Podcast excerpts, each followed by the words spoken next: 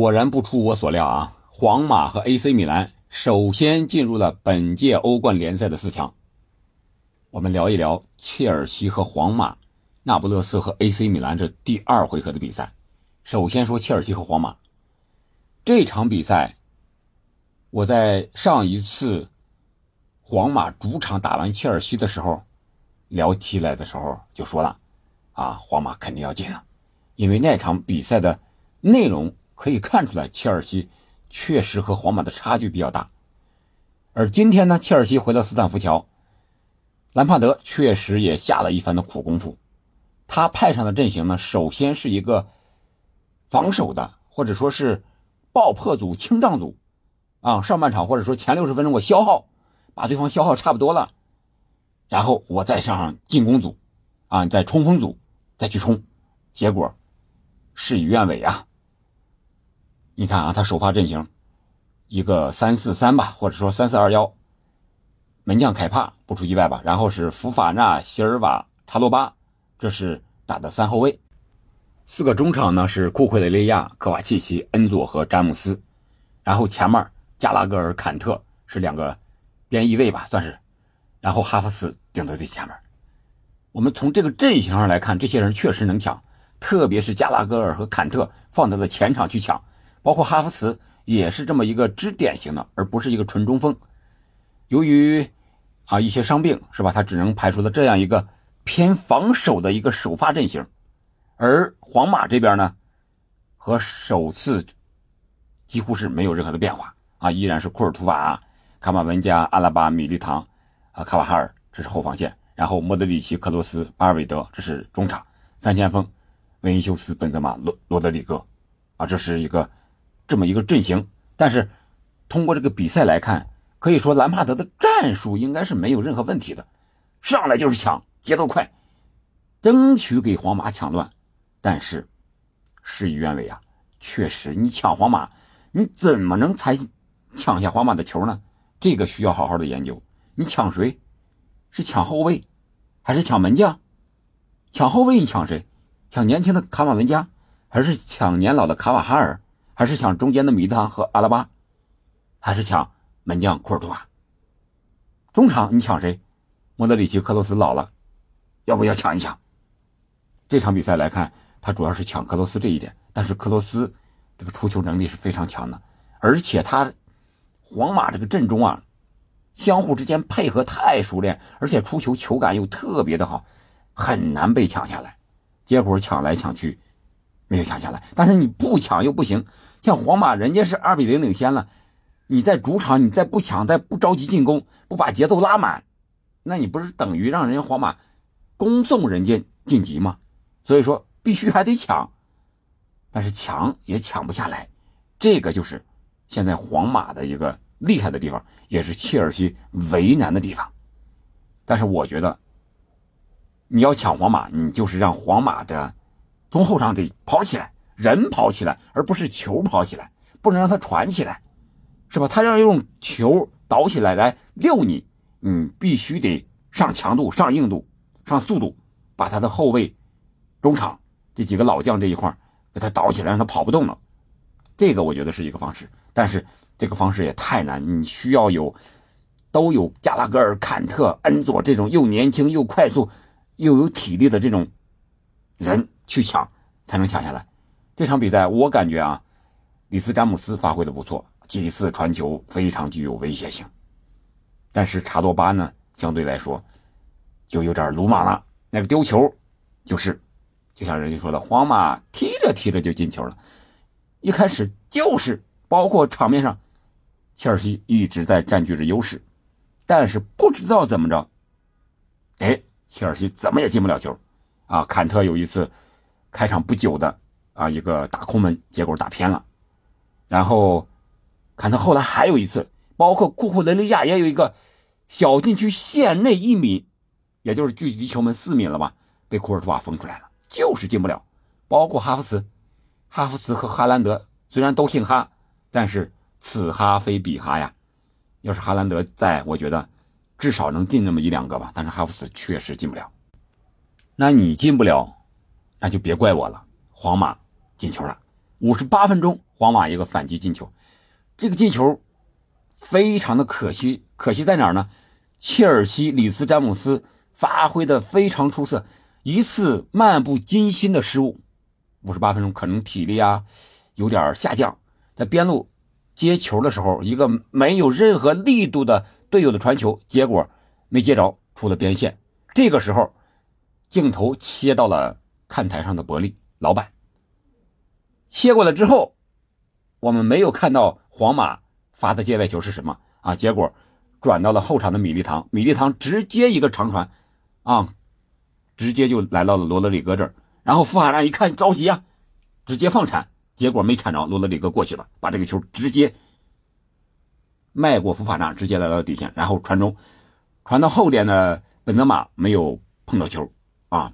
本泽马是在中路包抄，然后后点的维尼修斯拿到球。维尼修斯拿球之后，异常的冷静啊，真的冷静，没有浪射，没有射门，停了一下，看了一眼，然后传给了中路的罗德里戈。罗德里戈也是非常的冷静，停了一下，左脚一打，就进了。从里斯詹姆斯漫不经心的丢球到皇马进球，三十秒的时间，这就是皇马的这个厉害之处，有机会一次就够了。三十秒就够了。第二个进球更简单。吕迪格上场，吕迪格是下半场一开场就上场了，好像阿拉巴有点伤，不知道会不会影响到第二啊这个半决赛这个首回合的比赛啊？到时候咱们再说再聊。八十分钟的时候，吕迪格在后场一个长传，找到了维尼修斯，这个直接一个大身后，维尼修斯带球之后啊。呃，给了这个巴尔韦德，巴尔韦德在中路又是面对门将了，库尔图瓦了，没有打门，非常冷静，传给了后边的罗德里戈，空门了，罗德里戈又是停球，几乎是停进去的，这个球任何的办法没有，啊，当然，刚才是说的库尔图瓦了吗？凯帕啊，切尔西门将凯帕过掉凯帕，直接推射空门，两个啊非常快速的反击，这就是皇马的特点。虽然你场面占优，虽然你控球率占优，但是皇马踢的是依然是游刃有余，不慌不忙。不管你怎么抢，我这个球能倒出来。我就说，皇马本赛季会不会和上个赛季欧冠一样，玩一个大双杀呢？什么叫大双杀？你看上个赛季是把利物浦、切尔西、曼城全给淘汰了，这个赛季已经淘汰了利物浦和切尔西。在半决赛很有可能面对的是曼城。如果是我的话，我肯定认为就是绝对是对曼城了。拜仁那边没有任何的机会了。他会不会再把英超这三强再玩一遍呢？再双杀一遍？我觉得如果能的话是大双杀。但是我感觉啊，踢曼城不好踢，但是曼城踢皇马也不好踢。我也在替瓜迪奥拉在曼城替曼城想，也替皇马想到底。曼城的传控你怎么传控？皇马的防守反击怎么防守？相互之间怎么破？这个需要掌握一个度。当然，曼城那边有个哈兰德，是吧？我们知道哈兰德状态特别好，而且哈兰德是什么人呢？我高，是吧？比我高的人没我灵活，比我灵活的人没我快，比我快的人又射门没我准，比我准的人又没我年轻。这就是哈兰德现在的一个，可以说是。集众生宠爱于一身呀，非常一个完美的这个中锋。所以说，我觉得曼城应该依靠哈兰德这一点，然后以点带面把这个进攻给打开了。这个是曼城现在啊最关键的一环。当然，皇马这边就是米利唐的因黄牌首回合要停赛，这个可能是对皇马不利的一面。皇马本场比赛米利唐发挥依然出色，如果是阿拉巴也伤了，他也打不了，那中卫这块就有点危险了。一个吕迪格再加上一个纳乔，这可能就是有点单薄。所以说，后防线这一点可能是对皇马不利的。再加上就是曼城的传控比切尔西要好，要更灵活，冲击力、抢劫能力更强。这个咱们到时候随后再细说，看看。到底这两支球队如果再交锋的话，会不会上演一个什么样的碰撞。然后我们再来看看另一场，那不勒斯一比一平了 AC 米兰。这场比赛，我之前也说过，AC 米兰肯定能够进，因为 AC 米兰打防守反击，那不勒斯特别怕 AC 米兰。那场四比零，对那不勒斯来说是零比四，他真不是给米兰挖坑，他没有这个实力，或者说，米兰的战术完全限制了那不斯。这场比赛，七十七号，科瓦拉茨赫利亚。可以说是灾难性的发挥，让米兰的这个右后卫啊卡拉布里亚和克鲁尼奇两个人协防，给他防的一点脾气没有。卡拉布里亚防你走底线，如果你走内线，克鲁尼奇直接过来协防。而本场比赛呢，这个对 K 七十七号克拉巴斯赫利亚他又极想证明自己，就是一直的单干，结果干来干去干到九十分钟没有。任何的威胁，当然中间有那么一两次传过来，但是也是都打门了，没有传球。包括他罚丢罚丢那个点球，第八十分钟了获得点球，结果别人没有去劝阻他，这个时候他的心态完全已经崩了。我个人感觉应该换一个点球手了，结果没有换，直接一脚让这个麦娘给扑出来。扑出来之后，他反而也可以说是冷静了。也可以说是没劲儿了，或者说他踢的更合理了一些啊，直接右脚啊不由不走内线了，直接扣一下，然后传中啊，然后他导致了一个啊制造了吧，应该说是呃转到右路，然后一个传中，奥斯梅有一个头球，当时已经是九十三分钟了，才打成了一比一，是这样一个状态，我觉得这个点没有打好。其他的点，米兰这边进攻，吉鲁顶在前面，然后就打这个莱奥这一点，莱奥这个太厉害了，可以说那不勒斯的防线对他是一点办法没有。这个进球也是十秒钟，那不勒斯一个小小的失误，恩东贝莱这个球没接住，然后在大禁区前沿，米兰啊后防的防守的时候，莱奥。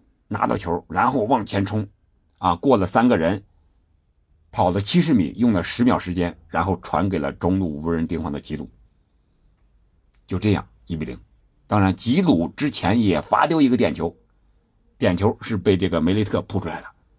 双方各有一次点球都没罚进。这个就是这场比赛，米兰完全是战术上限制了那不勒斯。